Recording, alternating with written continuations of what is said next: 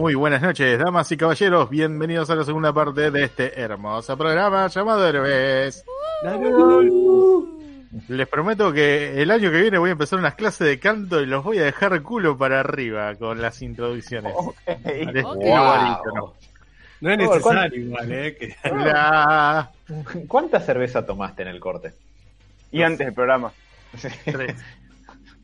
Wow. Y aumentando.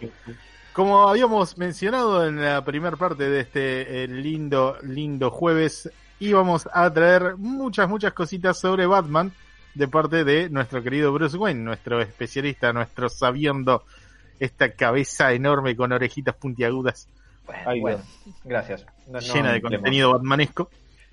Continuando una saga de cositas que no sabíamos sobre Batman. Aparentemente es algo que pasó. Eh, Dijimos, la semana pasada el programa fue como concienzudo, analítico, profundo. Vamos a bajar la vara a hablar boludeces. Y acá estamos. Como Eh, ya- ya hice mi programa de Japón, vamos con Batman. Eh, la verdad es que esto arrancó un poco accidentalmente el año, el año pasado, como habían sido los 80 años del personaje. Habíamos hecho una columna sobre curiosidades que le pusimos 80 curiosidades sobre Batman. Después otro día teníamos que robar tiempo al aire. La repetimos y ahora, hey, acá está la tercera parte. ¿No es maravilloso? Por supuesto que lo es.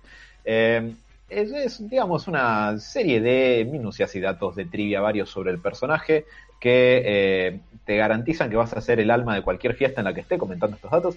Y además, eh, si quieren, después podemos eh, repostear los links a los, eh, a los programas anteriores para que comprueben si dije alguna estupidez o me repetí o algo por el estilo. A todo esto, si quieren eh, comentar, interactuar o lo que sea, bienvenido sea. Si es en aras de la hostilidad, probablemente los ignore y me ponga triste, pero si no, perfecto. El que logre hacer que Alan se equivoque se llevará una foto de fotografía de él mostrando un pezón. Nada de eso va a pasar. Eh, y, pero para lograr que me equivoquen tendrían que tipo, estar llegando a mi casa e interrumpirme ahora. No, no, no, el que encuentra un error en los programas viejos o este sobre Batman. Ah, ok, Ese bien. es el premio. Creo que el alcohol, creo que el alcohol te está haciendo elegir los verbos que quizás no sean los que, los que van en esa. Eh, está Bravo. Eso, bueno.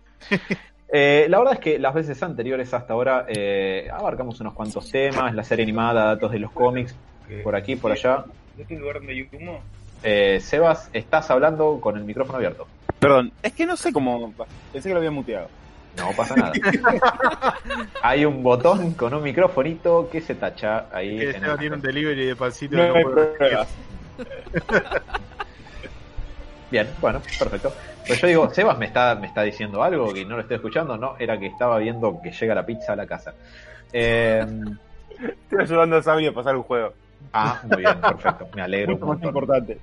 Sí, la verdad que sí. Va, no sé, que una pizza, no lo sé. No, Las veces, an- las veces anteriores eh, habíamos eh, abarcado cuestiones que, que hacían más que nada la serie animada, eh, algunas curiosidades de los cómics y cosas varias, así que en principio, por supuesto, tengo algunas eh, cuestiones por las cuales eh, arrancar, pero les quería preguntar si hay algo en sus mentes que les podría incitar a decirme, yo quiero sacarte tal tema, Alan, y, y ver Mm. qué, qué carajo sale de eso. Eh, amén de las cosas que tengo acá, me comprometo a que si preguntan algo que no está contemplado, tratar de hacer lo mejor posible para eh, poder contestarlo y quizás hasta hacerme el boludo y abrir una wiki al costado sin que se den cuenta, porque estoy haciendo el programa desde mi computadora.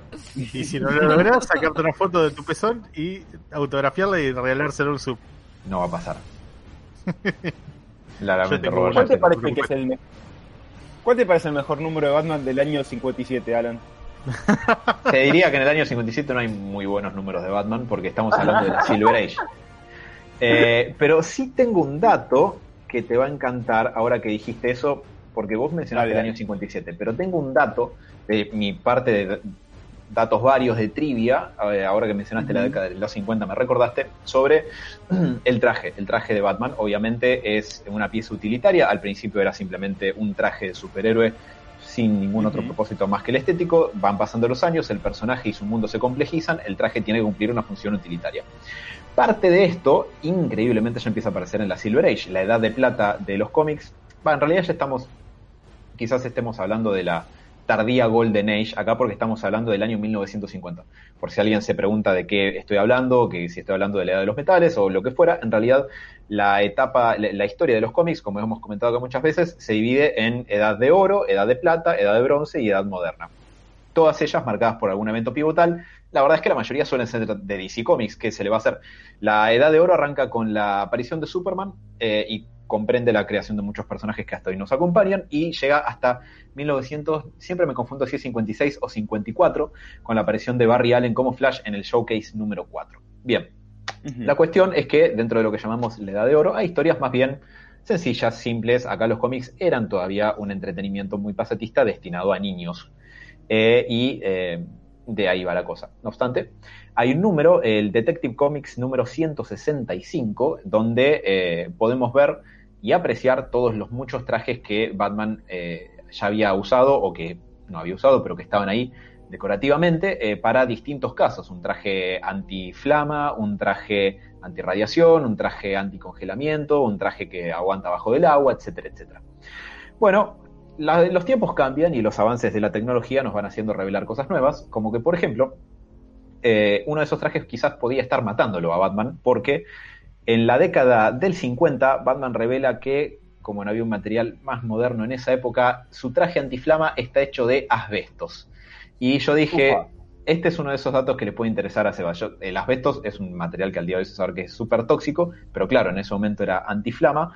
Y yo estaba revisando como datos de trivia y digo, uh, caramba, debe tener unos problemitas respiratorios bastante importantes el, el Batman de esta continuidad. Eh, y me lo imaginaba probablemente a Sebas diciendo, wow, un traje de asbestos, ¿no? Como probablemente, y seguro elucurando en algún destino terrible y, y nefasto. Eh, al ¿No día era, de hoy, no era más sencillo meterse agua antes de ir a combatir un enemigo que use fuego? No sé La si humedad decirte- un poco. No sé si decirte que sí, Robert. Eh, ¿Qué Igual, a decir? tú? el dato de color, el dato de color es que ese traje no lo jubiló, sino que ahora lo usa Robin. No, Claro, Dice, eh, exactamente. Demian, este traje es único. Oh, uy, sí, que se lo da a Demian, por No, favor. no. No, No, lo no.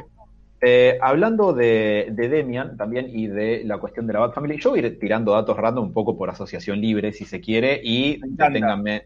Bien, perfecto. A Sebas le gustan las cosas random, novedades. random me encanta. Eh, pero si eh, quieren algún hilo conductor en particular o lo que fuera, ya saben que me pueden eh, preguntar. Todos sabemos que, desgraciadamente, Damian Wayne es el hijo biológico de Batman al día de hoy, gracias a un retconeo de, que ocurrió en, el, en el- sí, en la etapa de Grant Morrison, el título de Batman.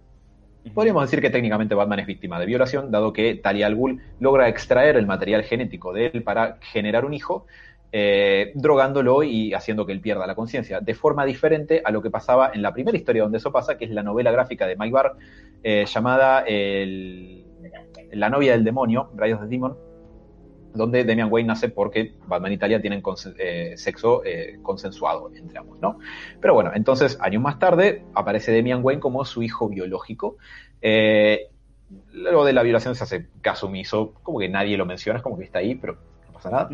Sería como si uno fuera, no sé, amigo de Michael Jackson, y nunca nadie le pregunta nada con esos juicios y esos problemas que tuvo, como que decir, nadie, nadie le va a decir nada por esto, esto parece importante, pero no, no pasa nada. Voy a hacer un poco random, un poquito. Dieguito, ¿estás Sí. ahí?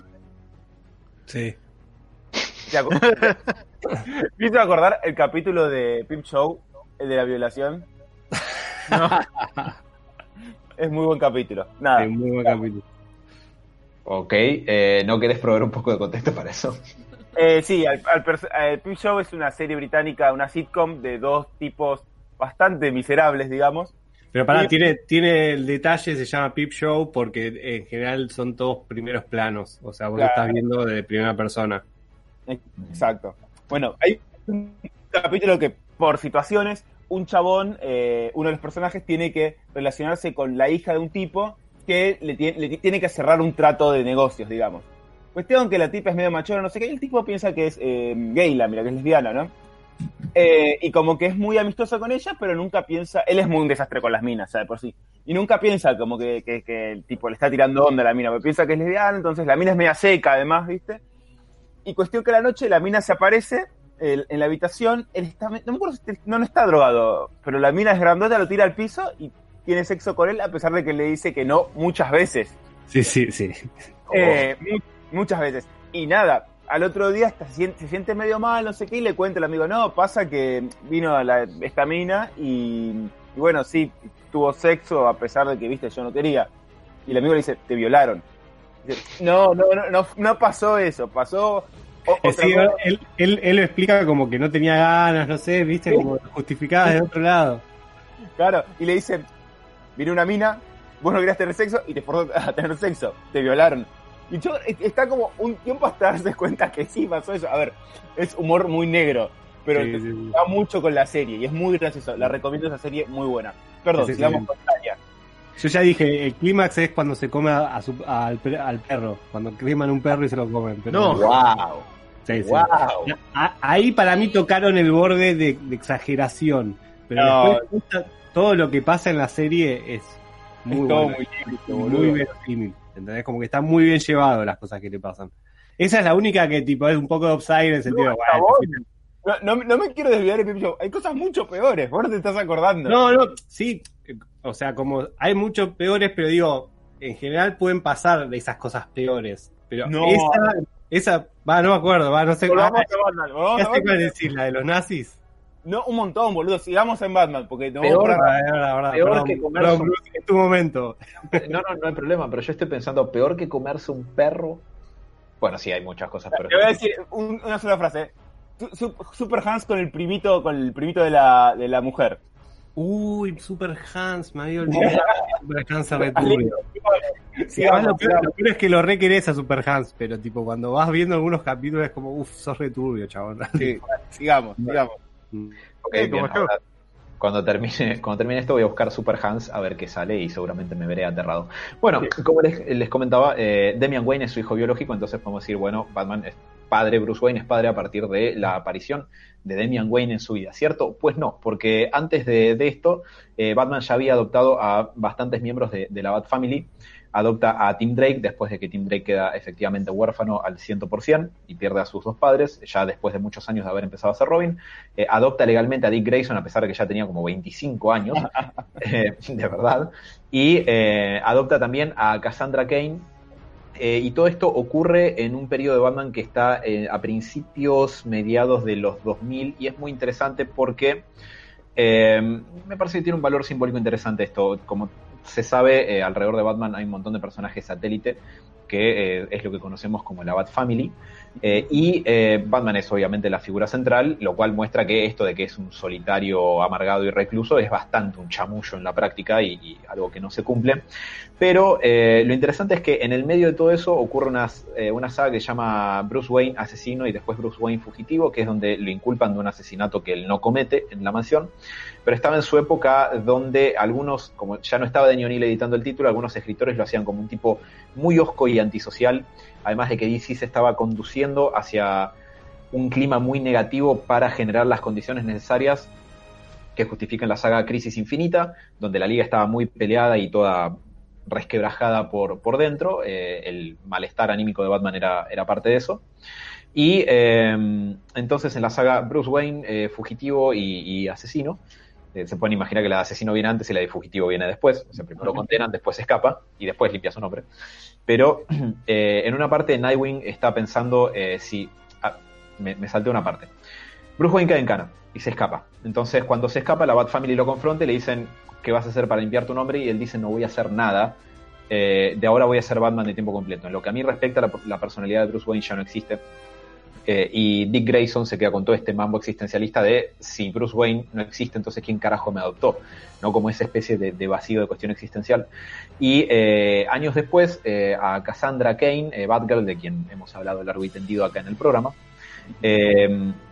básicamente descubre spoilers para el personaje y su run en solitario, pero descubre quién es su madre, que su madre es Lady Shiva, una de las asesinas más mortales del DC Universe, y su título en solitario termina con un combate, un enfrentamiento mortal entre ambas y Cassandra la gana, eh, le gana matándola. Eh, después de esto pasa por una movida editorial muy nefasta, donde la vuelven como una líder de la Liga de Asesinos y, bueno, la hacen un ser humano bastante choto.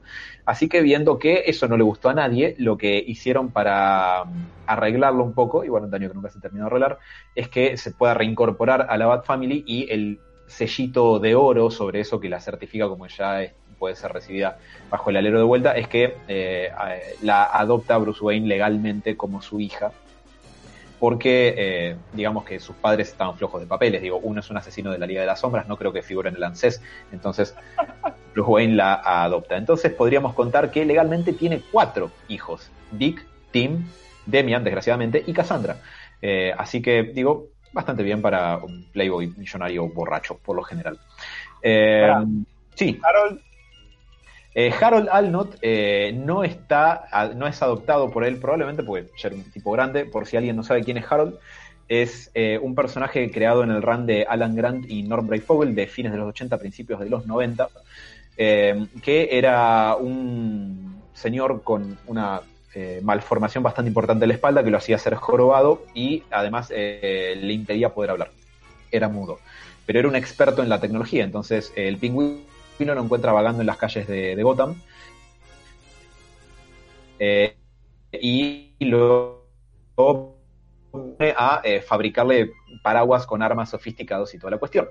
Cuando termina la saga, Batman lo rescata y no te, o sea, viendo que no te- había mucho que se podía hacer prácticamente con él, lo que le ofrece es eh, que vaya a vivir con él a la cueva y ser como el tech support, el soporte técnico de todos los gadgets de Batman y todo ese tipo de cuestiones, lo cual crea el conveniente recurso argumental de que cualquier cosa que apareció, si Batman no tiene tiempo para trabajar en su tecnología, Harold lo pudo hacer. ¿lo tiene en blanco? Por supuesto, por eso vive en, por eso vive en una cueva. Che, Bruce, cada vez más parecido al zorro, ¿no? Sí, el ayudante mudo. Eh, y sí, el ayudante mudo como, como Bernardo. Eh, Batman es muy parecido al zorro. De hecho, ya eh, aprovechando la randomeada de pasar de un tema a otro, habíamos alguna de, de las veces anteriores que las influencias de Batman son más que nada personajes pulp de, de la Golden Age y pre-Golden Age, como, como la Sombra, por ejemplo, o el Fantasma. Y también una influencia bastante importante es, eh, es el zorro. Bruce, acá tenemos Y- una pregunta en YouTube. Dale, termina Sí. con. Sí. Sí, ok, bueno, igual ahí vamos a, a esa pregunta en un segundo. Eh, y el diseño del primer Batman de, de esa época eh, que, que garabateó ahí Bob Kane era bastante más similar a lo que era el diseño del fantasma. Eh, quizás nunca lo hayan visto, pero el, si buscan, no sé, Bob Kane, Batman First Design o algo por el estilo, van a ver que es un tipo rubio, con una máscara como la de Robin, digamos que solamente le cubre los ojos, con un traje enterizo que es todo rojo, con, botas y creo que un, y un cinturón también, y alas de murciélago que son rígidas. Eh, entonces, digo, sí va a haber bastante diferente. Eh, Bob Kane colaboró con, en sus primeros años con eh, un señor que en ese momento era un muchacho llamado Bill Finger, que eh, fue el que contribuyó al, al look eh, de Batman como lo conocemos hoy y esencialmente el que llega al Detective Comics número 27. De hecho, los herederos de Bill Finger han eh, hecho, y, los herederos y mucha gente en Internet se ha eh, generado una mo- movida bastante importante para que sea reconocido en los derechos del personaje, porque eh, Bob Kane se quedó con, con los derechos de todo, fue muy hábil legalmente, recuerden que a Siegel y Schuster, los creadores de Superman, los cagaron, les, les compraron a Superman por 130 dólares, está bien, to- 130 dólares de 1938 sería más que ahora, pero igual, eh, y nunca les pasaron un mango y firmaron un trato muy malo. La familia de Siegel y Schuster estuvo en litigio con Warner durante muchos años, eh, incluso hasta el 2010, 11 más o menos. Por ejemplo, eh, una etapa en, ya que nombré Crisis Infinita recién, en Crisis Infinita muere el personaje de Superboy y aparentemente parte del trasfondo de, ese, de, eso era porque eh, se había arreglado en un litigio que Warner no podía usar el personaje o el nombre de Superboy sin pagarle a la familia de Siegel y Schuster. Entonces por eso lo mataron al personaje. Otro dato de color que conecta con Batman, Dan Didio quería que Nightwing muera en Crisis Infinita porque decía que detestaba, ya vamos a la pregunta, lo prometo, decía que detestaba a... Va, que detestaba, que no le gustaban eh, ni Wally West ni Dick Grayson porque le, le molestaba que esos personajes envejecieran, y, o sea, que crecieran, mientras que Bruce Wayne y Clark Kent permanecen siempre en la misma edad, eh, y que le molestaba que eso pasara. Y esto lo leí en una entrevista reciente que dio eh, Didio, creo que para Newsarama, me parece, y lo cual yo leía eso y pensaba, wow, jamás escuché a ninguna persona en el planeta quejarse de eso. O sea, como que me parece es un problema, pero para él solo. Eh, Imagínate si hubiéramos perdido a Nightwing. Por eso que por suerte eh, no pasó. Ahora sí. ¿Qué opinás de la muerte del Batman de Tierra 2 y de los trajes de Robin de Tierra 2? Eh, ¿Estamos hablando del Tierra 2 pre-crisis o post-Flashpoint? Porque, aunque parece una No boludez, me, no me especifica, así que vamos a esperar la respuesta de José Luis, que mm, si no se sigue escuchando, por ahí no se especifica eso. Pero bueno, si querés comentar algo al respecto, mientras. Sí, sí, como no. Eh, a ver, hay dos versiones de Tierra 2. Como saben, el universo DC cada tanto se resetea. Eh, y en ocasiones esto ha incluido que las tierras paralelas de la Tierra principal se reseteen también. En la continuidad post-crisis hay una Tierra 2 que tuvo su propio título, eh, que ahora no me acuerdo quién lo escribía, pero duró un tiempito y era interesante. Eh, cuando DC empezó a ordenar su continuidad, la Tierra 2 era donde iban a parar eh, los personajes de la Justice Society, los personajes que habían aparecido en la Golden Age. Eh, Crisis, dice. Ah, bien, precrisis, perfecto. Entonces, eh, redondeo esto y voy a eso. Porque el Batman de Tierra 2 eh, y el Robin de Tierra 2 eh, post-Flashpoint, la verdad es que no tienen trajes que estén para nada mal. Hay dos Batman de esos. Hay uno que tiene un traje muy similar al de que Demian Wayne tiene en un futuro alternativo en el que él llega a ser Batman. No importa. Y después se revela que en esa tierra Thomas Wayne está vivo y tiene un traje que, si no me equivoco, está como un skin alternativo en el Arkham Knight de PlayStation 4, creo. Eh, Robin en la Tierra 2 de Post Flashpoint es eh, Elena Wayne, la hija de Batman y Catwoman, que tiene un traje de Robin bastante digno y termina llegando a la Tierra principal para convertirse en Huntress. Huntress en algunas versiones de la continuidad es Elena Wayne, la hija de Batman y Catwoman, y en otras es Elena Bertinelli, la hija de eh, una familia mafiosa donde, bueno, los matan a todos y ella se juramenta a pelear contra el crimen. Suele no llevarse bien con Batman en esa versión porque es bastante más brutal en sus métodos. Y eh, de todas maneras es miembro de la Bat Family, un miembro un poco díscolo, pero miembro al fin, al punto tal de que es la segunda Batgirl después de Barbara Gordon y antes de Cassandra Cain. Eh, de hecho, ella es la que le lega el, el papel de, de Batgirl a Cassandra Cain porque esto ocurre en la etapa de Tierra de Nadie, la saga donde ya aclaramos eh, un terremoto destruye Gotham y el gobierno de los Estados Unidos dice esta ciudad ya no es parte de los Estados Unidos, buena suerte, y se convierte en inserte chiste del conurbano bonaerense aquí. Eh, para Elena Bertinelli, Huntress, eh, ah, Tierra 2, ahí estamos. El traje, a ver, el Robin de Tierra 2, como Tierra 2 es la tierra donde iban los personajes, en- donde a los personajes se les permitía envejecer, digamos, Robin llega a crecer y no, no se convierte en Batman, pero digamos que tiene un rol eh, que es un tanto símil Batman, porque ya es un tipo grande. Tiene dos trajes. Uno que me parece bastante, bastante feo, que ahora eh, lo voy a buscar para mostrárselos, y tiene otro que dentro de todo es bastante decente. De hecho, eh, a ver, creo que acá los estoy encontrando en imágenes Google. Hay uno que tiene que es particularmente feo, porque es el traje de Batman, pero. A ver, Dani, ¿te lo puedo pasar y lo compartís? Sí, dale. Perfecto. Hay uno que es el traje de Batman, pero la capa es amarilla. Eh, tiene un cuello alto como si fuera de Drácula, pero también todo eh, eh, con los eh, ribetes tipo murciélago. En Y en el amarillo. medio, eh, también amarillo, eh, el, un antifaz como el de Robin. Y en el medio del pecho tiene Perfecto. Ahí, se- si alguien está viendo la versión esto en- en- que, que tiene video y no solamente audio, pueden ver la imagen. Y en el pecho tiene una R con alitas de murciélago. La verdad me parece bastante, bastante feo. Pero hay otro que eh, es un toque más, digamos, pasable, que es el que se usa en Batman de Brave and the Bold. Ahí te paso la imagen, Dani. Sí. Eh, la- Uy, Uy, lo perdimos. ¿Perdimos a? Alan. ¿lo perdimos. Alan? Volvió en versión doble. acá está. Bueno, no pasa nada, mientras eso no chingue la transmisión. Eh, bien, eh, el segundo traje, que es el que eh, ahora... Ahora mismo voy a compartir. Eh, exactamente, en realidad es un traje... ¿Qué? Todos están viendo a dos Bruce. Sí, sí, sí, Sí. todos lo estamos viendo. Estoy duplicado, me cloné. Eh, ahí está, eh, ahí, ahí Dani subió la imagen. El otro traje de Tierra 2 es eh, un traje de Robin, pero que tiene mangas largas y pantalones largos. Las mangas largas son rojas, el pantalón largo es amarillo eh, y las botas son botas altas verdes. Y la capa tiene los ribetes estilo murciélago. Es bastante más decente, me parece, que, que el otro. Eh, y en Batman de Brave and the Bold, la, la serie animada, no el título de los cómics, es el traje que eh, le ponen a, a Robin cuando te lo quieren mostrar ya más adulto y previo a convertirse en Nightwing. Así que eso, la verdad mi opinión es que ese, el traje que estamos viendo ahora, que está mostrando ahí Dani por cámara, es el más decente y el otro es bastante feo. A mí por lo menos nunca, nunca me gustó. ¿Qué cosa? Que es un espanto. Sí, no, no quería ser duro, pero, pero sí.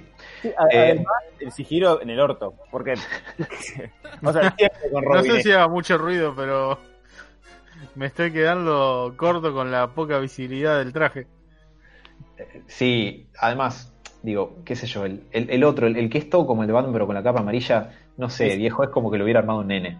Eh, no, no. Como que no, no. Solamente no. me quedan los colores primarios. ¿Qué hago? La capa.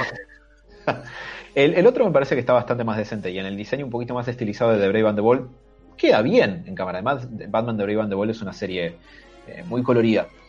Hablando de Batman The Brave and the Bold, eh, es una serie animada que duró tres temporadas, del 2008 al 2010, sería 2008, 9 y 10, eh, que es una especie de homenaje barra carta de amor barra eh, reversión contemporánea de lo que es la Silver Age.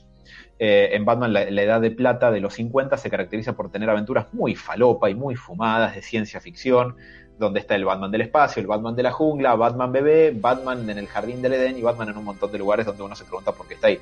Batman en una, en una manifestación sindical, eh, Batman cobrando el AIF en el ANSES y Batman en situaciones raras, ¿no? Eh, unos visionarios los guionistas de, esa época, Sheldon Moldoff escribió la de la IFE sin saber qué iba a pasar en Argentina. Eh, bueno, la cuestión es que tiene un casting de voces bastante interesante. Batman de Brave and the Bold, si a alguien le gusta la historia de DC Comics de, de esas décadas, eh, está plagado de referencias. eh, los tipos que hicieron la serie se nota que les gusta la historia de DC y que la querían eh, y que la aprecian mucho. Y yo tengo un par de, de pequeños datos para, para comentar de eso. Una es que un personaje recurrente en la serie es el Batiduende, el Batmite que eh, es un duendecito que viene de la quinta dimensión. Nosotros vivimos en la tercera dimensión, o sea que además de un multiverso hay dimensiones paralelas, no es lo mismo que universos paralelos, y eh, existe la quinta dimensión donde viven personajes como Mrs. Pitlick, o como carajo sea que se pronuncie, que es el duendecito que viene siempre a fastidiar a Superman, que te puedes librar de él si lo, lo engañas para que diga su nombre al revés. De esa misma dimensión... Lo odiaba porque me parecía imposible que el chabón caiga en eso. Es detestable, es detestable mal. Pero es un buen ejemplo, y hay capítulos de Superman la serie animada, o sea que no se tienen que leer cómics de la Silver Age, donde te muestran que Superman se las ingenia para cagarlo Sí. todas las veces. Mm. O sea que eso de, ah, Superman es un boludo, Batman es el estratega, Batman es el estratega, pero Superman no es ningún boludo. Eh, la cuestión es que en esta misma quinta dimensión vive eh, el Batmite, el Batiduende, eh, que es fan de, eh, es fan de Batman. Entonces tiene el merchandising, está todo lucrado, etc. Hay un capítulo maravilloso. eh, en realidad todas las apariciones del Batman en- del Batiduende en The Brave and the Bold están buenas. Por ejemplo, hay una donde eh, él aparece y sus poderes, igual que lo de Mr. y Mrs. Pitlick, le permiten reescribir la realidad como se le cante el culo. Entonces dice, ya estoy un poco aburrido con vos, Batman, creo que hay que hacer algo. Y va chasqueando los dedos y lo va cambiando de versión y lo convierte en la del Dark No Returns, lo convierte en la de George Clooney y, y- y lo va... No, muy bueno. Sí, sí. eh, después en otra está una convención tipo una Batman Con. eh, y él está explicando como eh, los cambios que quiere hacer en el personaje y todo eso. Y, hay un montón de chistes sobre cómo los fans de algo podemos ser insoportables porque lo acribillan a preguntas y lo bardean.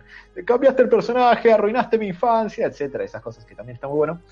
Pero la voz de Batman, del Batiduende, es Paul Rubens, también conocido como Pee Wee Herman, también conocido como el tipo que hace de mm, Tucker Cobblepot, el padre de Oswald Cobblepot en Batman Vuelve, que lo tira al pingüino al río de- del parque de Gotham. Eh, hay alguna conexión ahí un poco extraña, pero hey, es parte de, la historia de Batman, Pee Herman aparentemente. Eh, y por otro lado, también obviamente eh, Adam West ha prestado su voz para lo siguiente. Batman The Brave and tiene muchos buenos capítulos. El un poco que por consenso se, se acuerdan que es el, mejor de la serie, es uno que se llama Chill of the Night, como eh, la- lo helado de la noche o algo por el estilo. Es un juego de palabras porque El Trata de- fresquete. Claro, el fresquete de la noche. exactamente. Gente de la noche. El chiflón. Eh, yo- en los cómics, en muchas versiones, Joe Chill eh, es el nombre del criminal callejero que mata a Thomas y Martha Wayne. Entonces, en este capítulo, eh, hay dos personajes que son el Spectre y el Phantom Stranger.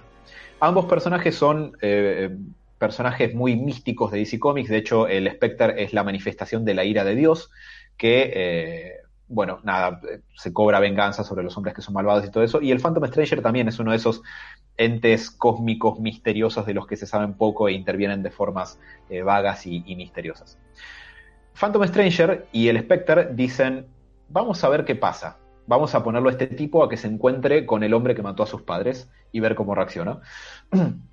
Y eh, el Spectre le dice, para mí que va a cobrar venganza y lo va a matar y va a romper su código y se la va a cobrar. Mientras que el Phantom Stranger dice, eh, yo creo que no, que va a prevalecer la justicia, etcétera, etcétera.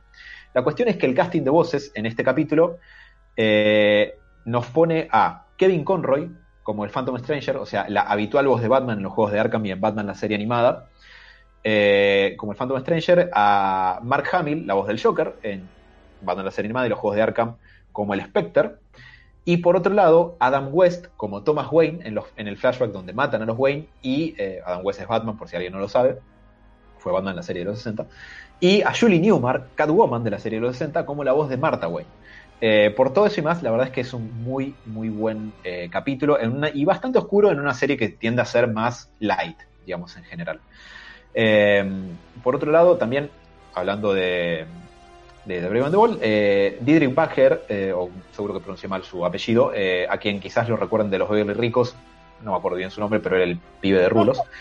Es la voz de Batman ahí y también ahí está haciendo de vuelta la voz de Batman en la serie animada de Harley Quinn de DC Universe, pero eh, el que tiene el récord de más cantidad de kilometraje, o sea, de horas, en este caso, de haber grabado voz de Batman, es el señor Kevin Conroy, con los 109 capítulos de Batman, la serie animada, más eh, los largometrajes, La Máscara del Fantasma, Sub-Zero, Mystery of the Batwoman, más todo JL y JLU, eh, Justice League and the Fatal Five, las apariciones de Superman, la serie animada, que es Wolf Finest en tres partes, Girls Night Out creo que no aparece, que es el crossover entre Batman y Supergirl, y... eh, Nighttime, la- el capítulo en el que Superman reemplaza a Batman porque Batman está desaparecido, eh, más Batman y Harley Quinn, y, eh, y un capítulo que se puede sumar a todo su largo pedigree, un capítulo de Teen Titans Go que está en la quinta temporada, donde Robin recuerda eh, el momento en el que decidió separarse de Batman para formar los Titans, que está hecho con el estilo de animación de Batman en la serie animada, y el Batman que le pone la voz a, a ese pequeño gag de un minuto es Kevin Conroy. Qué Hermoso. maestro. Sí, de hecho, eh, es- lo fantástico es que ese, ese fragmento de animación es idéntico a Batman la serie animada, excepto por el dato de que Robin está con sus shorts rojos, eh, perdón, con sus shorts verdes y las piernas desnudas, y cuando termina el flashback, eh, el Robin de Teen Titans Go dice, parte por el motivo por el que me quise ir es porque quería usar pantalones largos.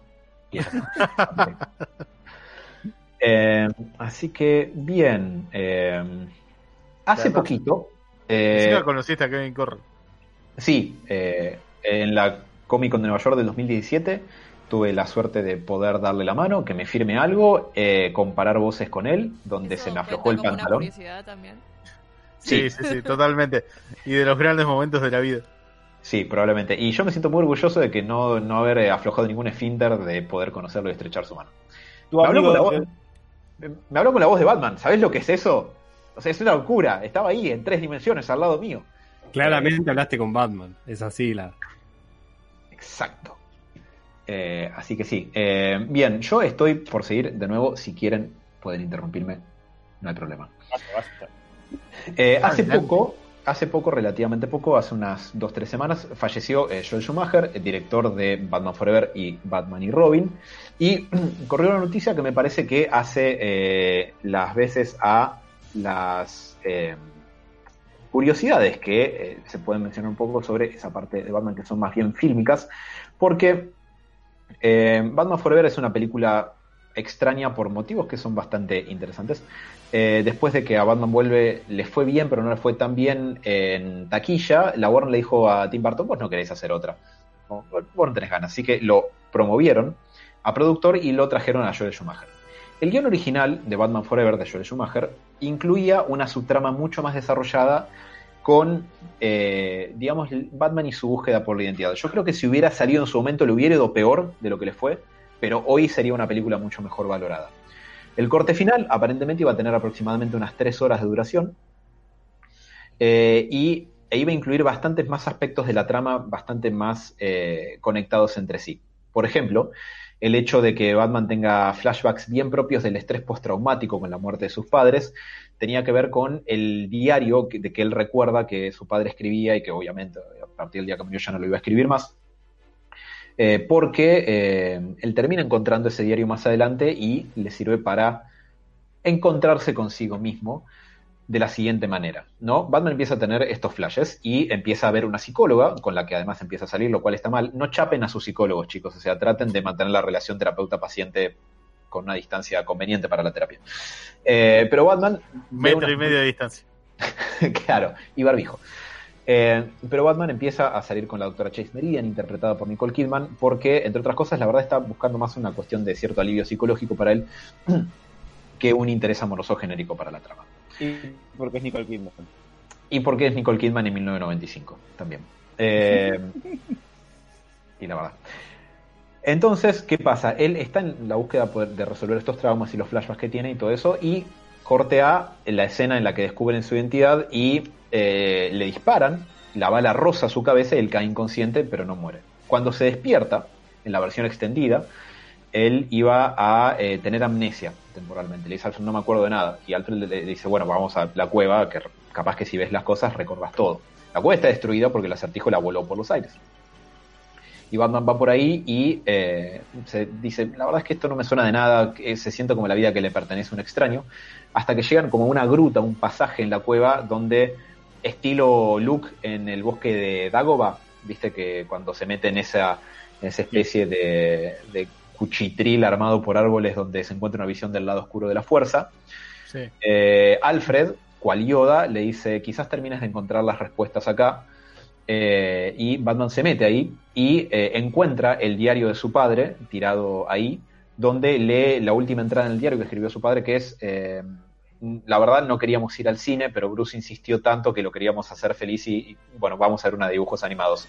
Postdata, Uf. espero que no me caguen a balazos en un callejón. Firma Ah. bastante visionario. Sí. Si me pasa algo será su culpa. Eh, no, la perdón, parte de la... perdón, volviendo, volviendo un poco al tema de. Démosle de franco, a lo- démosle franco a lo- al mayordomo, tipo. volviendo, volviendo al tema de los Teen Titans, eh, me pareció muy nefasto ese capítulo donde empuja a los padres de Bruce al callejón para que los maten.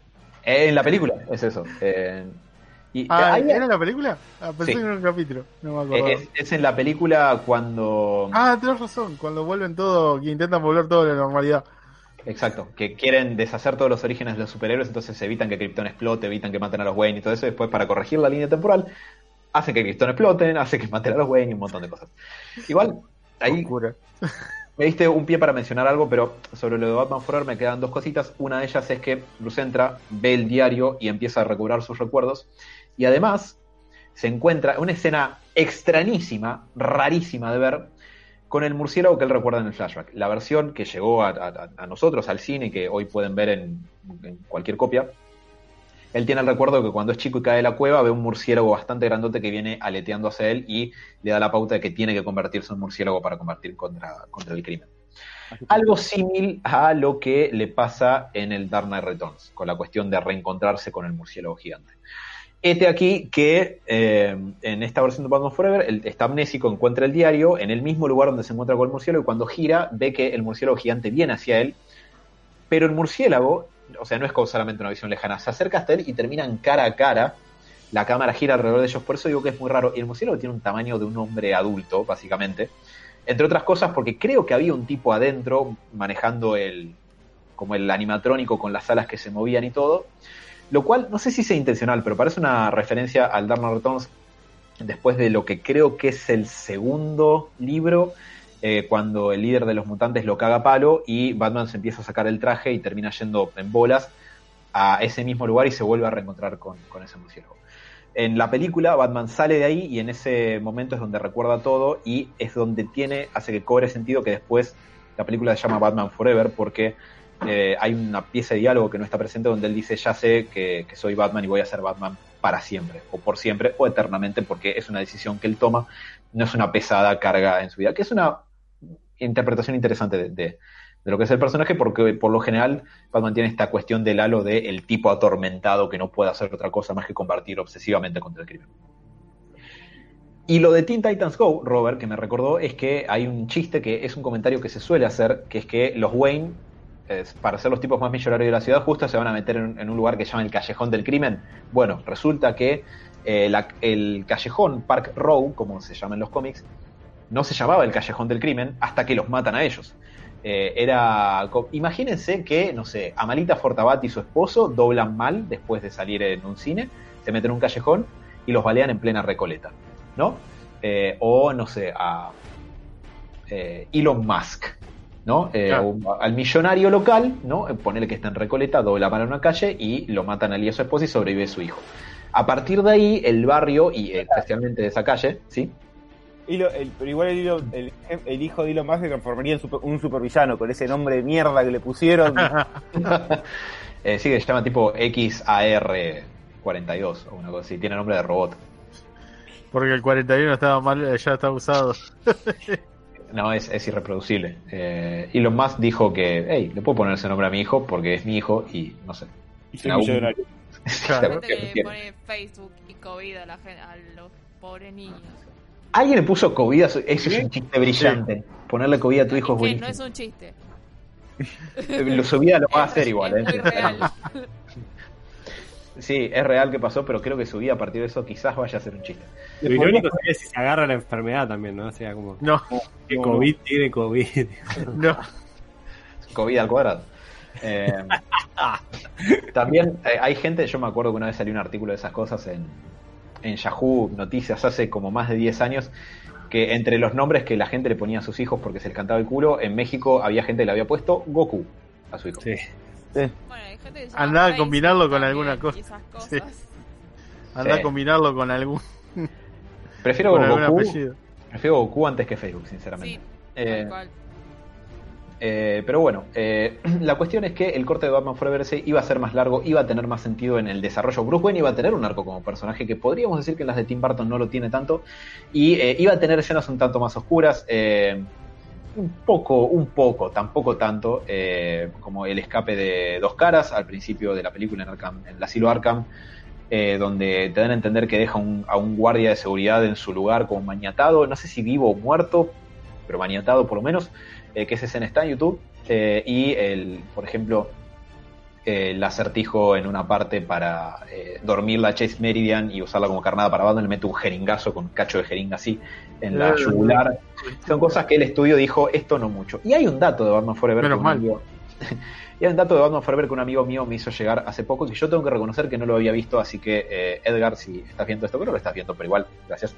Eh, el motivo por el que Tim Burton hizo una. ¿Qué? Edgar Vivar. No, otro. Eh, el motivo por el que Tim Burton no hizo Batman 3 es esencialmente porque McDonald's no vendió suficientes juguetes de cajita feliz. Podemos hablar que es un poco más esto, un poco más lo otro, pero el motivo esencial es ese, el merchandising. Batman Vuelve fue muy oscura para el público más infantil, vendió menos juguetes, que la primera Batman vendió una enormidad, entonces dijeron, "Mm, mejor no. Y parece que McDonald's cuenta la leyenda, tuvo una participación en algunas cuestiones de guion, a ver si la película era family friendly, y entre otras cosas, hay una pequeña referencia a la participación de McDonald's en la secuencia en la que Robin se roba el auto de la cueva, cuando está andando por Gotham, que ya anda más despacito como para tirar facha y levantar minitas, pasa por al lado de una M de McDonald's gigantesca del tamaño como de, una puerta, que lo raro es que no parece haber un local de McDonald's, solamente está la M, eh, lo cual pareció extraño, pero bueno, es un guiño a McDonald's ahí en, en Batman Forever. Y eh, hablando de, Schumacher, esto lo puedo mencionar muy brevemente también. Eh, obviamente todos sabemos que eh, Joel Schumacher pidió disculpas por la cuestión de que la película no satisfizo una buena parte del público. Eh, pero esto también tiene mucho que ver con la participación de Kenner, la fábrica de juguetes, que como Batman Forever lo fue bien, dijeron queremos intervenir también, visitaban el set, eh, marcaban cosas sobre el guion, el que aparezcan vehículos y trajes nuevos al final tiene que ver directamente con eso. Y uno podría decir, "Oye, bueno, Batman, Batman y Robin, qué cosa abyecta, ¿no? Bueno, hay algo que me pareció interesante de, eh, de la película y es que hay parte del arte promocional que está hecho por el señor Bruce Timm. Eh, o sea, y son diseños de la película Batman y Robin hechos en el estilo de Batman la serie animada, que como se pueden imaginar, porque estoy estirando la frase, porque la estoy buscando para poder pasársela a Dani en este momento. Y ahí está, y la encontré, me siento muy feliz. Eh, son eh, más que nada arte promocional para lo que iba a ser stickers y ese tipo de, de cuestiones de lo que era la venta del merchandising, porque lo que movía el amperímetro básicamente era, era eso.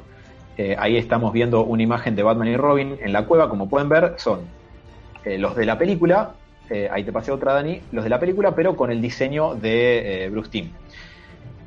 lo que me parece interesante es que Alfred es el mismo Alfred de la serie animada y hay otra que le acabo de pasar a Dani que ahí cuando, cuando la podemos ver van a notar que a diferencia de Alfred, Mr. Freeze está claramente hecho en base a Schwarzenegger porque por el amor de Dios, miren esa quijada. Díganme ah, si ah, no, no puedo abrir. Ah, hermoso. Eh, es eh, de un libro de actividades para colorear que se llama Guardianes de Gotham City, si alguien lo quiere buscar porque está escuchando esto en audio, y pueden ver la Ah, gigantesca... ¿Sí? Sí, la es gigantesca- es, es- es la jeta de Arnold, esa. Ah. Es la quijadora.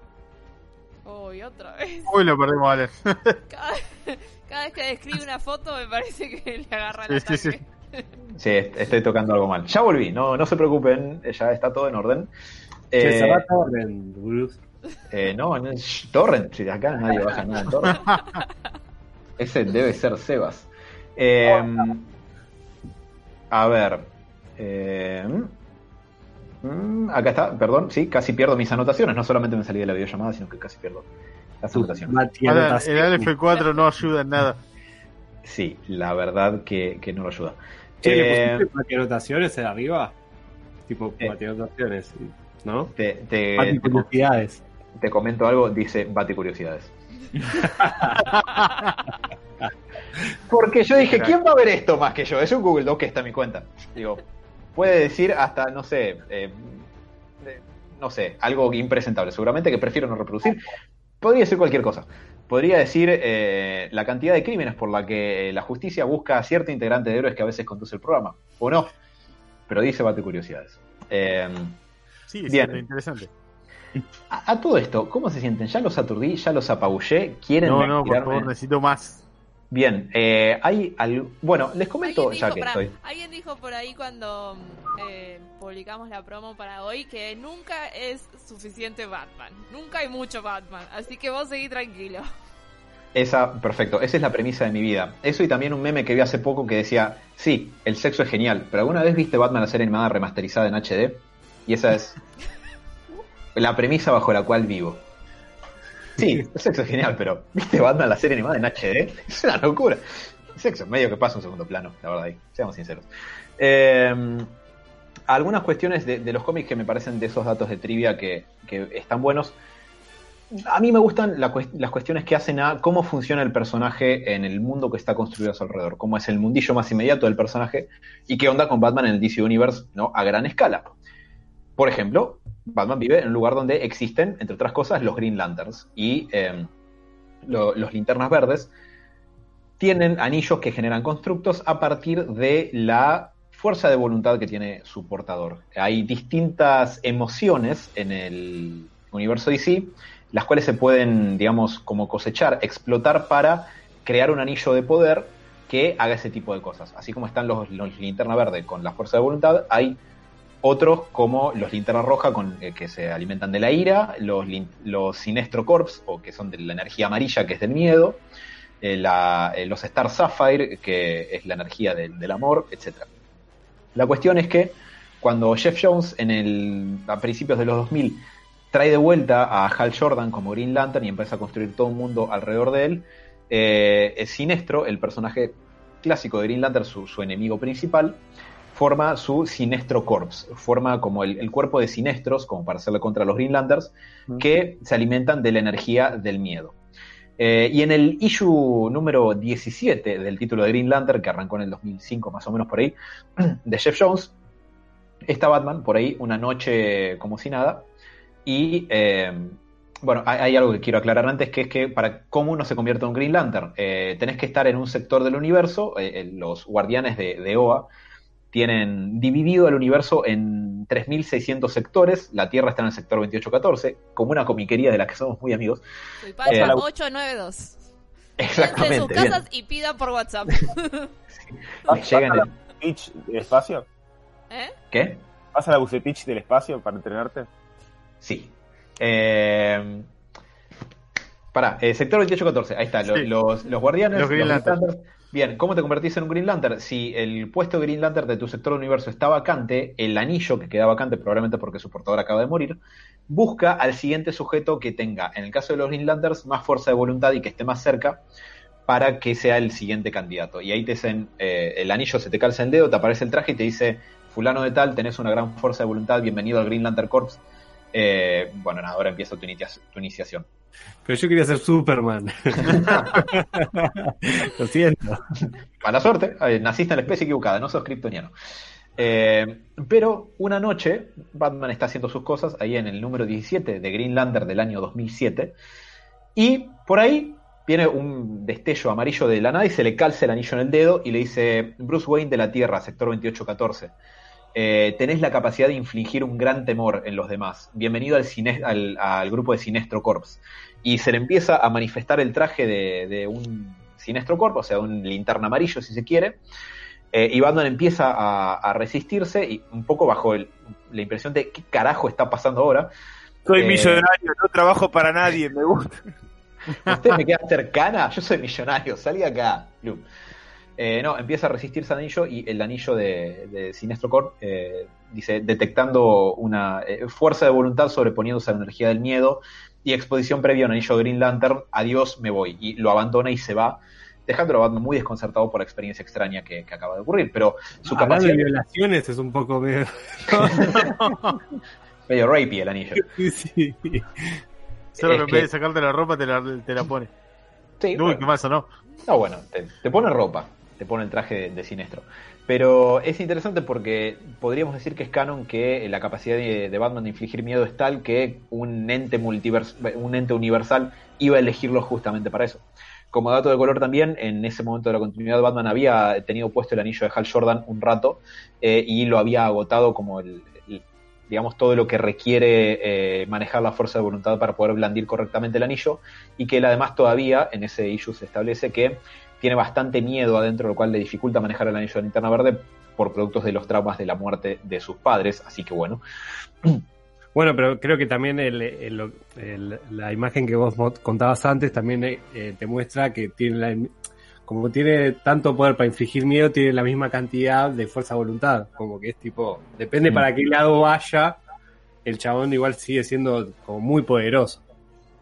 Sí, y de hecho, tanto el miedo como la fuerza de voluntad creo que son dos cosas que están muy, muy presentes en, Batman. De hecho, Hal Jordan en DC tiene el mismo apodo que Daredevil en Marvel, que es el hombre sin miedo, porque la joda que sea como el más destacado de los Green Lanterns es justamente porque no tiene nada de lo que debilita un Green Lantern, que es el miedo. Eh, y, y bueno, va por, por ese lado. Eh, estaba viendo acá mis anotaciones y estaba viendo algo que no tiene nada que ver con lo que estoy mencionando, pero que me parece interesante y tiene que ver con la parte más... Sebas, ¿dijiste algo? Comprar 100 de paleta. Ah, no, no. Comprar 100 de paleta y pedirle al fiambrero que lo corte con la forma del logo de Batman.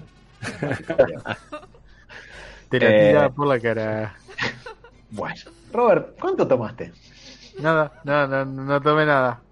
Ajá. Estoy bien. Eh, Perfecto.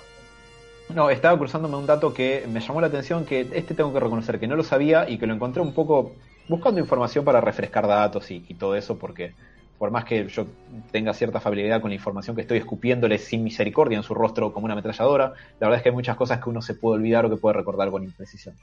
Y haciendo eso me encontré con lo siguiente, con una película de Batman que yo nunca vi y que creo que nunca voy a poder ver y que ustedes probablemente tampoco puedan ver hasta que algo cambie. Y tiene que ver. Sí, bueno, si lo conseguís en Torrent, avísame, porque es un largometraje de 1964, esto quiere decir previo a la serie de Adam West, en blanco y negro, realizado por Andy Warhol.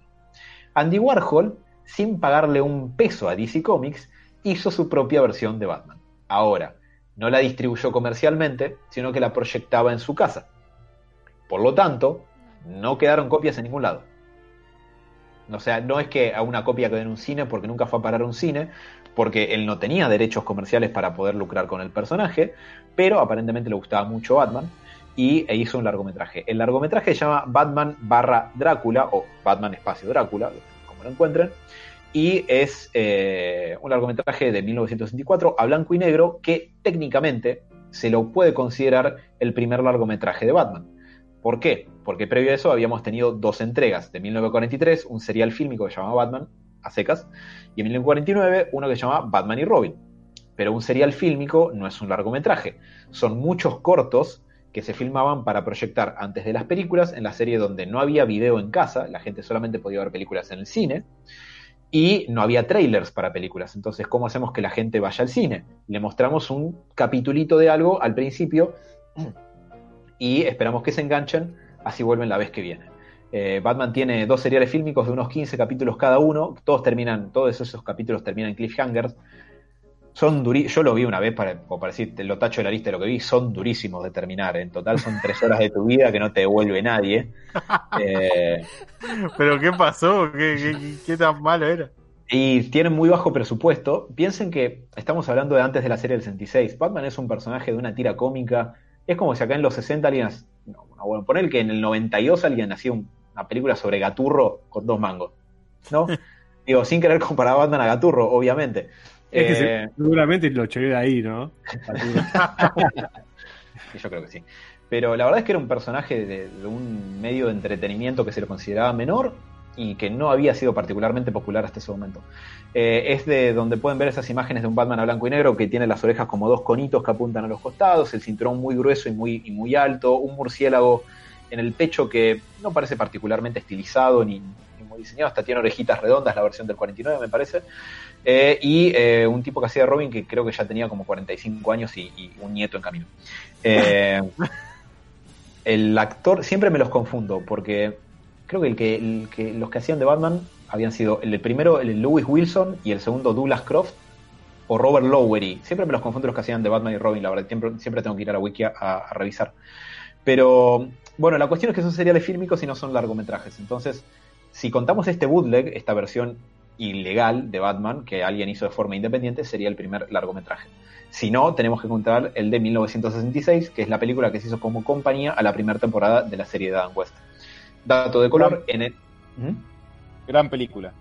Peliculón, está buenísima esa película.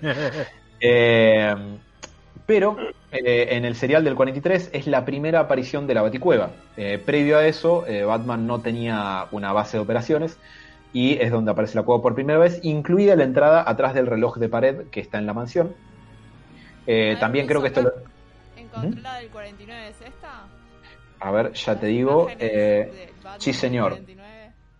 Sí, Robert Lowery. Ah, el... Ahora entiendo de qué el que se basó Alfredo Casero. eh, era una, una, producción de muy bajo presupuesto, porque para que sea una idea, el, el sedán que, que, conducía Bruce Wayne era el mismo auto que era el Batimóvil. Eh, la única diferencia era que el Batimóvil tenía el, un techo descapotable subido y el auto de Bruce Wayne lo tenía abajo, pero el mismo auto.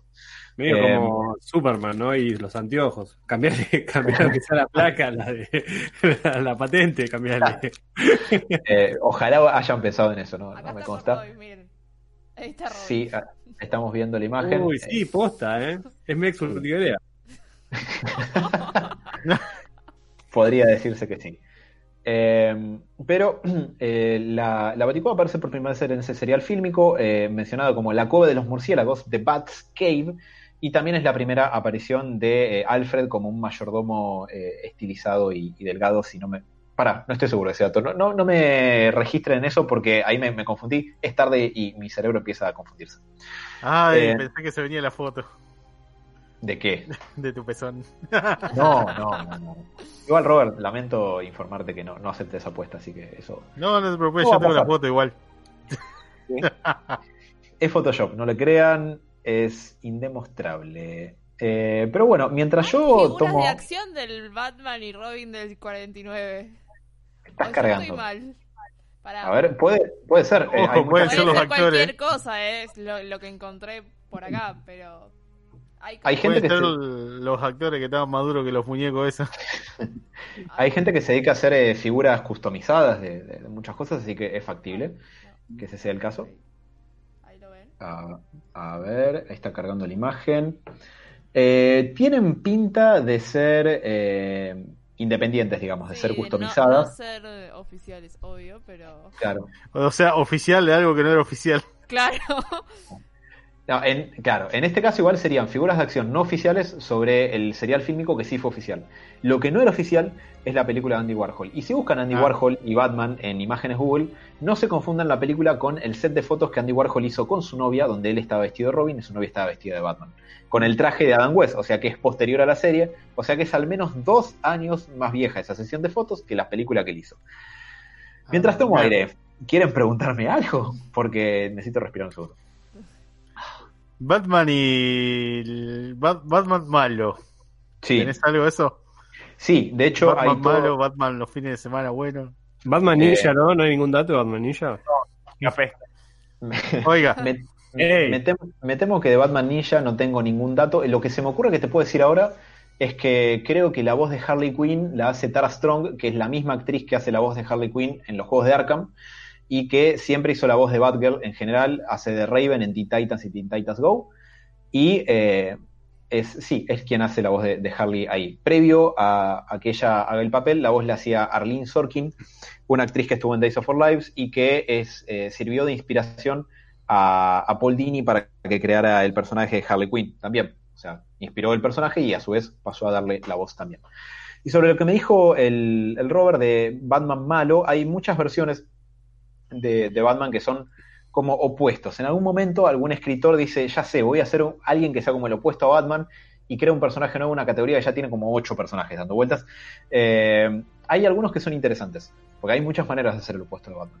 Uno que es simpático, podríamos decir, es Killer Mod, o sea, Polilla Asesina, que es el personaje que en continuidad es el primero al que se enfrenta a Batgirl en su primera salida como Bárbara Gordon y que lo derrota. Pero Killer Mod quería hacer para el mundo criminal de, Gotham lo que Batman es para la cana de Gotham. Eh, tiene su eh, Killer Mod cueva con su Killer Mod móvil y, e incluso en la serie eh, Batgirl año 1 eh, le- eh, se lo ve en una secuencia ofreciéndole al elemento criminal de Gotham eh, que compren una Killer Mod señal para llamarlo cuando quieran cometer un crimen y él los puede ayudar, a lo cual obviamente todos se le cagan de la risa y dicen, vos maestro, no, capo. o sea, vas a, vas a dar una señal para ir a cometer un crimen, la peor idea de la historia. Además, ni siquiera lo había pensado, pero sí. Eh, otro, por ejemplo, otro inverso, otro, otra contraparte que tenemos de, de- de Batman, como si Batman fuera malo, es eh, The, The Wrath, que se traduciría como la ira. Y uno dice, ¿qué Por carajo solo tiene? te entendí la rata. Y me suena No, el capítulo del laboratorio de Dexter, Ratman. temible criatura de la noche. Eh, the, the- the Wrath, o sea, la ira, como sería, o la furia, en realidad es un tipo que la misma noche que los Wayne estaban siendo asesinados, se queda, este tipo también se quedaba huérfano siendo hijo de dos eh, mafiosos, eh, un- una pareja, un, un hombre y una mujer, que eran sus padres biológicos, siendo asesinados por la policía. Entonces crece como una especie de paralelo, in- eh, pero inverso de Batman, que eh, em- empieza a entrenarse para jurar vengarse contra la policía que se le quitó las vidas de sus padres. Y después, eventualmente, escuchando dos minutos. probablemente. Eh, y tiene un patiño que es como una versión de Robin que se llama Scorn. Scorn es una palabra que quiere decir algo así como resentimiento, o sea, son la ira y el resentimiento. Eh, que también, bajo circunstancias similares, quedó huérfano, no hijo de criminales que queda huérfano por la policía. Eh, The Wrath, en particular, tiene el detalle estético de que su capucha es muy parecida a la de Batman, pero es como una especie de W grandota, siendo las puntas de la W algo así como las orejas de murciélago que tiene el traje de Batman.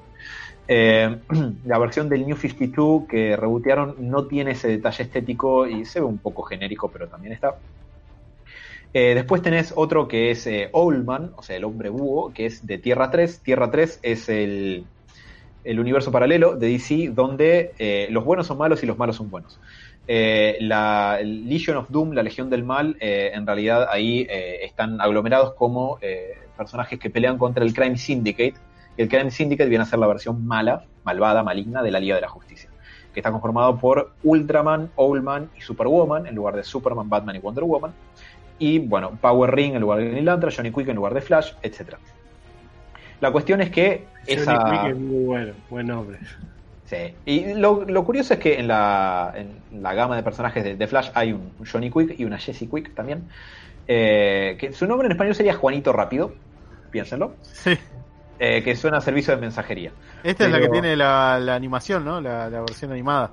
Exactamente, que una versión de esto la podemos ver en la película animada eh, Liga de la Justicia, Crisis en dos tierras o en dos mundos, donde Owlman es el Batman de ese equipo, por lo tanto eh, sí es un millonario, pero es un tipo que eh, mató a sus padres y a su hermano. Él es Thomas Wayne Jr., que eh, en algunas versiones de la continuidad es el hermano eh, biológico más o menos reconocido de Bruce Wayne, y acá manda a matar a Thomas y a Marta y a Bruce para quedarse él con toda la fortuna. Recuerden que esta es la versión malvada del personaje, y tiene el mismo rol que tiene Batman en la liga, eh, solamente que en el Crime Syndicate, que es ser el estratega, el tipo que pone la guita, etcétera, pero además siendo un forro. En particular, en la película animada, la voz la pone el señor James Woods, así que está bastante bien. Sí, es verdad. Y la película está, está bastante buena. buena. Está bueno. Sí, esa versión Creo que el- la mejor parte, creo que era en esa la película en la que se enfrentan Batman versus Batman. Claro. Y dice, ¿sabes cuál es la diferencia entre vos y yo? Es que vos cerraste los ojos. Cagón. Ah, cuando miraste al vacío, sí. Sí, sí, sí. Sí, sí, sí, sí, ese es, es un gran momento. Y después hay un par más, eh, algunos que son un Batman opuesto pero medio tirado de los pelos, más bien por el uso que DC ha hecho de ellos. Uno es Bane, Bane es una especie de Batman opuesto, eh, un tipo que dedicó toda su vida a, eh, digamos, superar los límites de, de lo que un humano puede lograr a nivel de entrenamiento mental y físico, eh, y después demuestra esto rompiéndole la espalda de un golpe a Batman. Algo que después un poco se va diluyendo, pero Bane es una especie de, de igual, de digamos, de competidor en términos de bastante igualdad con Batman. Y en esa misma lógica, otro que están, hay, hay dos en realidad. Uno es Deathstroke, que Deathstroke es un poco el Batman malo, porque es el tipo que está entrenado y preparado para todo, solamente que es malo. Más hoy Eh, en día. ¿Eh, ¿Qué qué? Más hoy en día, que dio mucho, mucho espacio de esto. Exacto, en los, hasta los 80 era un villano de los Titans y después fue explotado tanto que eh, la verdad ha tenido ese, ese rol más bien por eso. Y otro es eh, Prometheus o Prometheus, como lo quieran pronunciar, que eh, es un villano que se introduce en la etapa de Morrison de JLA, la etapa donde Morrison crea lo que un poco se conoce como el Bad God, como se lo llama informalmente, porque es el Batman que puede hacer todo. Es el Batman que está eh, a la altura de poder parar una invasión de Apocalypse y todo con, con el resto de la liga, un poco se inaugura ahí. Y en un momento hacen algo así como audiciones para incluir eh, héroes nuevos, algo parecido a lo que se ve en The Voice. Y eh, uno de los que logran meterse a la cueva es un tipo que se llama Prometheus, que esencialmente, de nuevo, es Batman pero malo. Es un tipo que está entrenado en casi cualquier forma de arte marcial, no porque haya viajado por el mundo para entrenar, sino porque tiene una tecnología donde puede poner mini CDs en su casco y el casco le enseña. Guarda. Ah, guarda Matrix. Me Antes que. Matrix, te iba a decir lo mismo, antes que Matrix. Sí. Y es, eh, bueno, es un tipo que usa mucho la tecnología para, para poder pelear. De hecho, en, en ese enfrentamiento, eh, en la primera aparición que tiene en, en JLA, eh, usa una serie de, de lucecitas estroboscópicas que le- eh, cuando se enfrenta a Huntress, que le inducen como una especie de parálisis y, y la deja incapacitada y, no sé, la roba, la sube. ¿no? No, bueno, no la roba, la sube, pero, pero la deja incapacitada. Eh, eventualmente se, se hizo un uso bastante más, eh, digamos, oneroso de Prometheus y eh, un poco lo terminaron ya subiendo al estatuto de un tipo que está ridículamente preparado para todo, estilo Batman. Pero sí, en materia de Batman, algún Batman malo, eh, hay bastantes, la verdad hay bastantes ejemplares eh, dando vueltas. Acá tenemos comentarios en YouTube. Ah, bueno, como, como digan. Eh, ¿Lo digo? O... Sí, sí, sí. Ah, ahí está. Eh, la mejor película de Batman de Adam West, dice José Luis, es El regreso de la, a la Baticueva, donde se Ujú. cuenta el detrás de escena de la serie de los 60. Eh, sí, eh, es un largometraje bastante extraño que trata de Adam West y Burt Ward haciendo ellos mismos, buscando una réplica del Batimóvil, que, o sea, una- de, las- de los Batimóviles que usaban en la serie, que es afanan. Y en el interín tienen muchos flashes, eh, hay muchos flashbacks a eh, cómo se filmaba la serie, hay mucho backstage de, de- de eso. Y ya que mencionan eso, voy a aprovechar a mencionar otra cuestión de trivia que, que está buena. En realidad no, no está buena, pero digo, lo menciono porque tiene que ver. Eh, que la serie de Batman del 66 la hizo la Fox, pero el dueño de los derechos es Warner. Entonces el litigio para ver quién distribuía la serie duró como casi 50 años. La serie se empezó a hacer, se hizo del 66 a 68 y el litigio recién se resolvió en el 2014, motivo por el cual la serie recién se puede conseguir oficialmente distribuida a partir del 2015 y se consigue digital, DVD, Blu-ray y todo eso. Previo a eso, Adam West, cuando ya estaba en proceso de eh, amigarse más con el personaje, después de haber quedado encasillado en el rol durante muchos años, lo cual le dificu- dificultó conseguir laburo, eh, se sentó a grabar su propio audio comentario de todos los capítulos de la serie.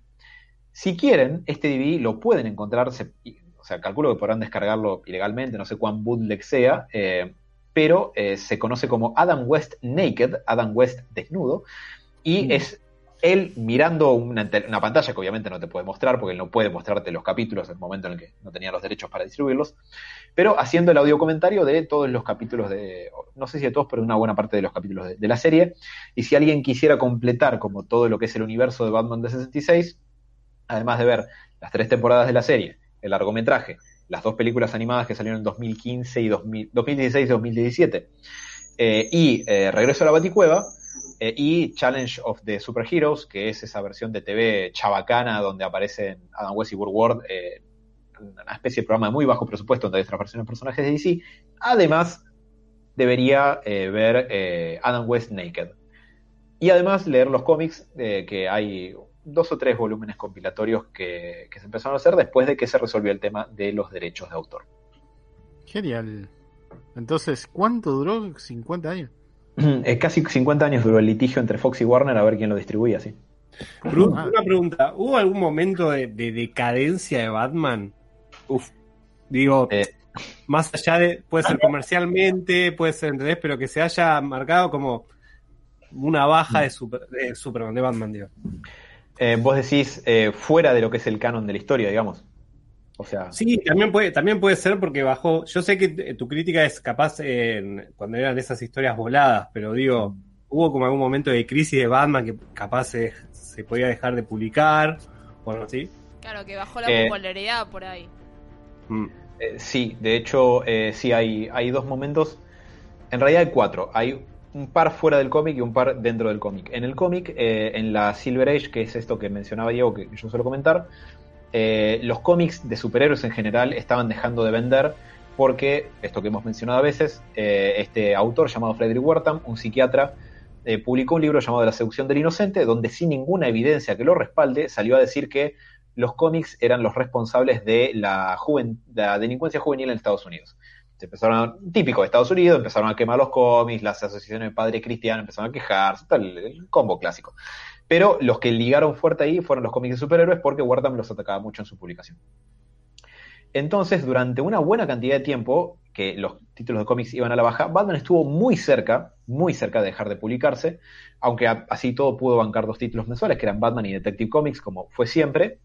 Pero el motivo por el que hoy Batman es parte de la trinidad de DC Comics es porque Superman, Batman y Wonder Woman fueron los únicos personajes que lograron sobrevivir sin cancelar sus títulos principales a esa etapa de merma en las ventas de cómics. Después llega la serie de los 60 y las ventas de los cómics de Batman empiezan a, crecer en volumen de forma bastante importante. Y eh, eh, la serie, la verdad es que la serie de los 60 no solamente que salva a Batman en gran medida de la cancelación, sino que es el motivo por el que Batman es un icono cultural, incluso trascendiendo el cómic, por el que lo conocemos eh, hoy en día. Y después hay, si no me equivoco, creo que la etapa de fines de los 70, eh, antes de Crisis y antes de que Mike Barr empiece a escribir Batman y después de que lo había dejado Denny O'Neill, creo que DC en general estaba vendiendo mal y Batman no era la excepción, porque si bien el público de cómics seguía comprando cómics, la verdad es que pasado la serie de los 60, eh, la imagen de Batman quedó un poco enrarecida. Para muchos era esa serie camp, chistosa y quiche y colorida de, la televisión. Y cuando iban a los cómics, se encontraban los cómics de Denny O'Neill de la Bronze Age y no se parecía un carajo, porque eran historias no de detectives y todo eso, y eh, había cierto eh, contraste ahí. Y por fuera de, de lo que es el cómic, justamente pasaba esto. Después de la serie de los 60, antes de los 60 el público masivo, medio que no conocía a Batman, Después de la serie hay una caída bastante importante con el personaje porque la serie rompió todo, fue una locura, pero perdió la popularidad muy rápida y, como cayó en desgracia, como la gente la veía como con vergüenza de, ah, mira esta pelotuda que, la que nos reíamos. Con la generación que creció viendo la serie, envejeció y empezó como a mirar con desdén esa versión de la serie y, quedó muy menospreciada hasta que se la revalorizó pues a fines de los 90, principios de los 2000 con los años. Y eh, un poco el otro momento es eh, posterior a la salida de Batman y Robin en el cine, porque eh, dañó un poco la imagen comercial de lo que es la marca de Batman, lo que era el proyecto para una Batman 5, que se iba a llamar Batman Triunfante y o Batman Continuous, depende de la versión del guion que uno consiga, se descartó porque le fue muy mal en crítica y mal comercialmente. O sea, no perdió plata, pero le fue muy mal para la expectativa de una película de Batman. Eh, afectó la salida de la película animada de Batman Sub-Zero, que es una película animada situada en la continuidad de Batman, la serie animada que trataba sobre Mr. Freeze, que iba a salir en los cines eh, y se terminó mandando directo a video porque les pareció que la, película de Batman y Robin iba a perjudicar la película animada. Y la verdad es que todos los productos de lo que eran derivados de Batman quedaron un poco más en segundo plano fuera de los cómics durante un buen tiempo, hasta que nuestro señor y salvador Christopher Nolan, ocho años más tarde, vino y eh, e hizo Batman Inicia. Batman es cool de nuevo para el público masivo. Em, dato de color con lo de Batman Sub-Zero. Eh, Batman la máscara del fantasma, la, primer, el primer largometraje animado de Batman la serie animada, había empezado a ser desarrollado para salir directo a video. Lo ven los ejecutivos de la Warner y dicen, esto tiene que ir al cine, esto es demasiado bueno para ir directo a video. Entonces se empieza a trabajar contra reloj para poder adaptarla, porque se estaba haciendo para otro formato la película, entonces hubo que reajustarla al formato widescreen del cine, eh, a otro aspect, eh, aspect, ratio que, bueno, en, lugar de full screen tipo televisión de 20 pulgadas de los 90, pasaba full screen, que era la pantalla más alargada y con, barras negras del cine. Sí. Como Exactamente. ahora, digamos. Tal cual, y cuestiones del sonido de la película y detalles técnicos que había que ajustar.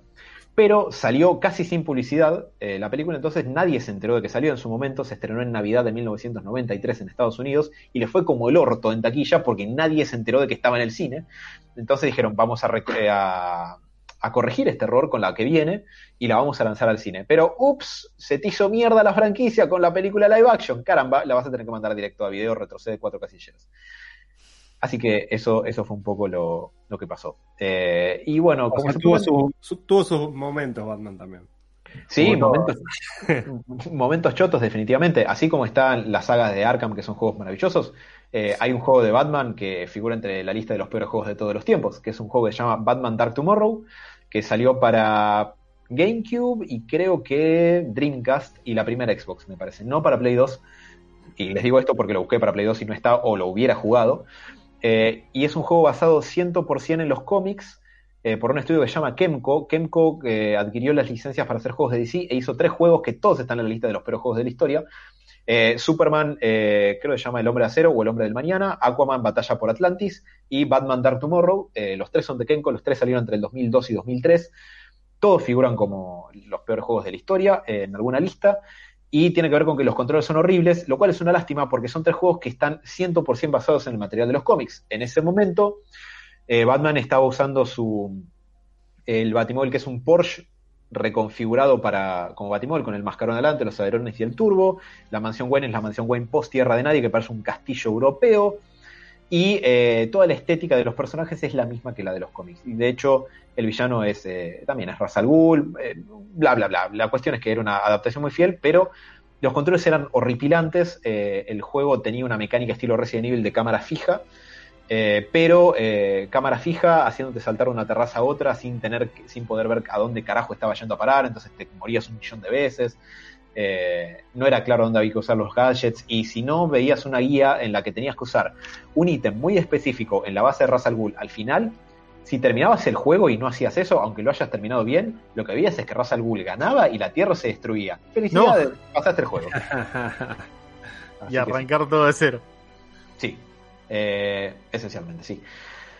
Así que bueno, eh, no sé, no sé chicos, no sé qué más quieren de mí. Eh, esto podría seguir horas y ustedes podrían querer arrancarse los ojos si esto sigue. No, estamos sinceros. Eh, pero ¿Querés, hay- querés ir dando una última como para ir cerrando el programa? eh, mira, Lo mataste, chabón. Tiene miles de No baticuriosidades. elegir. Cree que tiene que cerrar con una que es una bomba porque hay que cerrar arriba y lo sabe. No, no, tranquilo. Hay bastante datos. Fanático, Solo el- buscar como de lo mejor que él tiene ahí, que seguramente ya dijo varias. Eh, que a. Tengo una que no, no sé si es la mejor, pero me parece que es una curiosidad que es interesante. Ustedes saben, ustedes saben que yo soy muy hincha pelotas, bordeo lo insoportable con que me parece que Batman esté bien adaptado y parte de eso No, es la cuestión de, es la cuestión de su código de no matar, que me parece que es central al personaje. En las películas de Tim Burton, Tim Burton no respeta esto y uno puede decir, es una película de acción de los 80, no se van a poner mucho en detalles, de la misma manera que en Superman 2, Superman mata a Zod y a los kryptonianos en la fortaleza, porque es una película de acción y no se andaban tanto con esos detalles de no, seamos fieles a los cómics, porque a quién le importaba en esa época. Pero hay un comentario de Tim Burton que me da la pauta de que esto claramente le chupaba un huevo. Eh, para empezar, hay un par de comentarios de Tim Burton de que, a ver, yo lo amo. El hecho de que haya hecho la primer Batman mm, deformó mi cerebro para convertirme en el ser extraño que soy hoy. Así que gracias, Tim Burton. Eh, pero, ¿qué cosa?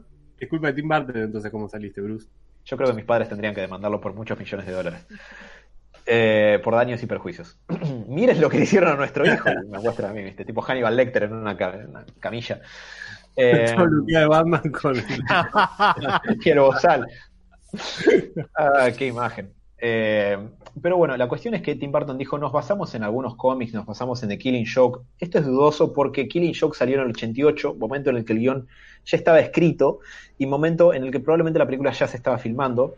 Así que no creo que haya habido mucho lugar para eso. Eh, sí dijo que se fueron a fijar a los primeros cómics de la Golden Age, o sea, Batman número 1, Detective 27 y ese tipo de cuestiones, lo cual tendría algo de sentido por el ambiente estilo década del 30 que tiene Gotham, por el hecho de que Bob Kane estaba como consultor de la película y que estaba en el set. Eh, hay fotos de Bob Kane en el set, eh, fotos de Bob Kane con, con Michael Keaton con el traje de Batman, con Tim Burton, eh, etcétera. Pero con los años, Tim Burton un poco ha ido mencionado que esencialmente nunca leyó cómics, siempre chuparon un huevo. Y para bardear a Kevin Smith, alguien con quien él se lleva mal, dijo, una vez dijo, jamás leí ningún cómic de Batman y jamás hubiera leído particularmente algo escrito por Kevin Smith. Eh, así que está eso. Pero sobre la cuestión de no matar va de lo siguiente. En la prensa para Batman vuelve, en un momento él menciona que eh, estaba al tanto de la regla de no, de no matar de Batman en los cómics, pero le parecía un poco una ingenuidad porque si no los matas, los malos salen de la cárcel y te vuelven a fastidiar. Y le parecía ingenuo dejar a, a los malos atrapados en una telaraña para que se los lleve la policía en lugar de directamente eliminarlos. Bardeando a Spider-Man a la pasada. Eh, lo cual quiere decir que la cuestión de no matar jamás estuvo considerada en sus planes, lo cual tiene sentido porque Batman vuela químicos axis con un montón de tipos adentro. Nota mental. Nota mental, nunca poner a, a ¿cómo se llama? A Tim Burton de jefe de policía. Posiblemente. O- No, o no creo que- de la ONU. No, pobre Tim Burton, yo lo banco a venir, amo sus películas de Batman, eh, y no creo que sea un tipo violento ni nada por el estilo, simplemente creo que habrá hecho con eh, cómics, yo esto es una película, no me rompas las pelotas. Eh, y me parece que, que va por ahí. De hecho, ¿cómo olvidar esa escena de Batman vuelve en la que Batman le pone una bomba una- a un gordo en la panza y el gordo explota? ¿No? Sí, es verdad. Más claro, echaré agua. Eh, pero bueno, eso es un comentario con el que quería. es algo que hace el Joker de Nolan. Sí, Chabón, tenés razón. Bueno, un último dato de trivia como para cerrar. Hay un actor que puede decir que le puso la voz tanto, eh, que hizo de Batman tanto como del Joker, y es un actor de, de la serie de Filmation que se llama Batman with Robin, The Boy Wonder. Es una de esas series donde solamente tenían cuatro frames de animación y los reciclaban en todos los capítulos. Es eh, de la década de los 60 o de los 50, si no me estoy confundiendo. Eh, y eh, Olan Soule fue el mismo que hacía, eh, el actor llamado Olaf Soule, fue el mismo que hacía la voz tanto para Batman como para el Joker. Eh, la- ahí estoy viendo que la serie, esta que yo El les sueño del comento, pibe, ¿no? Tu sueño sería como los dos. eh, no, me, no me considero con la habilidad vocal para hacer la voz del Joker. Eh, intentaría hacer la de Batman, pero. Sí, para, eh, intentaría hacer la de Batman cada rota a Kevin Conroy se le hiciste. O sea, más, más cada rota que eso no hay. No hay. Bueno, quería, quería su aprobación. Me dijo que, que tenía que buscar un registro más bajo. You have to get lower. Me dijo y se me aflojó el calzón. Eh, pero esta serie animada de Filmation es del 68, o sea que es ahí posterior a la serie de Adam West.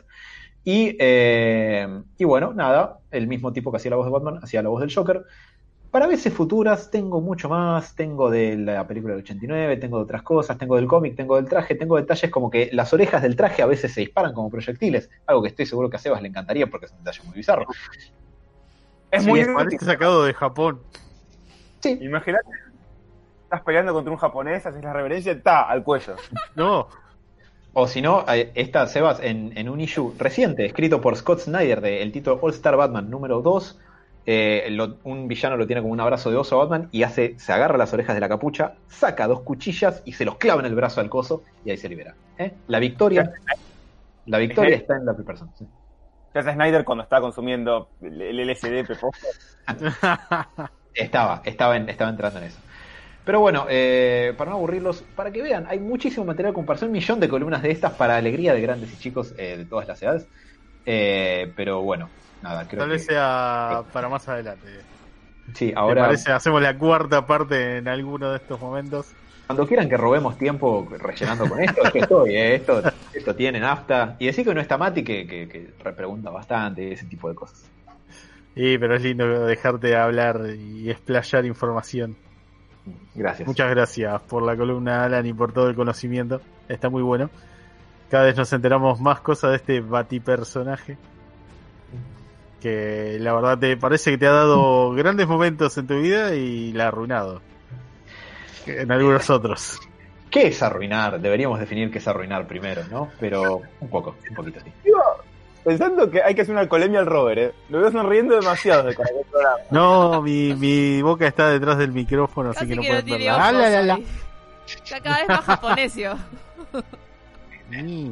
Totalmente. Pero bueno, muchas gracias a toda la gente que ha compartido esta hermosa columna con nosotros. Eh, muchachos, no sé si quieren dar alguna última palabra. ¿Quieren putearlo a Alan? No, no, estamos, estamos bien. Mucho Batman. Gracias a la gente que, que nos escuchó y que mm, comentó y hizo preguntas y ese tipo de, de cosas. Perfecto. Dale, preguntas. Eh, Sí, gracias, gracias también por, eh, por todos los comentarios, tanto en Twitch como en YouTube. Eh, eso es lo que queremos. Queremos que, que compartan sus opiniones, que queremos que nos digan cosas, nos pregunten, nos tiren datos eh, de cosas que por ahí faltamos mencionar o mismo eh, quieran que nos enteremos. Todo es bienvenido y discutible. Incluso de que Batman es un shonen. No es un shonen, hijo de puta. ya, yo amo los shonen, pero no es un shonen. Todo eso y más en el próximo programa de Héroes. Gracias muchachos por estar presente. Un saludo grande a Mati que bueno esperemos su pronta recuperación de los dolores molares. Eh, y bueno, sean felices, cuídense que la cuarentena todavía está ahí medio que no afloja. Y también cuiden a los demás, por favor. Barbijo, lávense las manos y un besito a la distancia. Bye bye.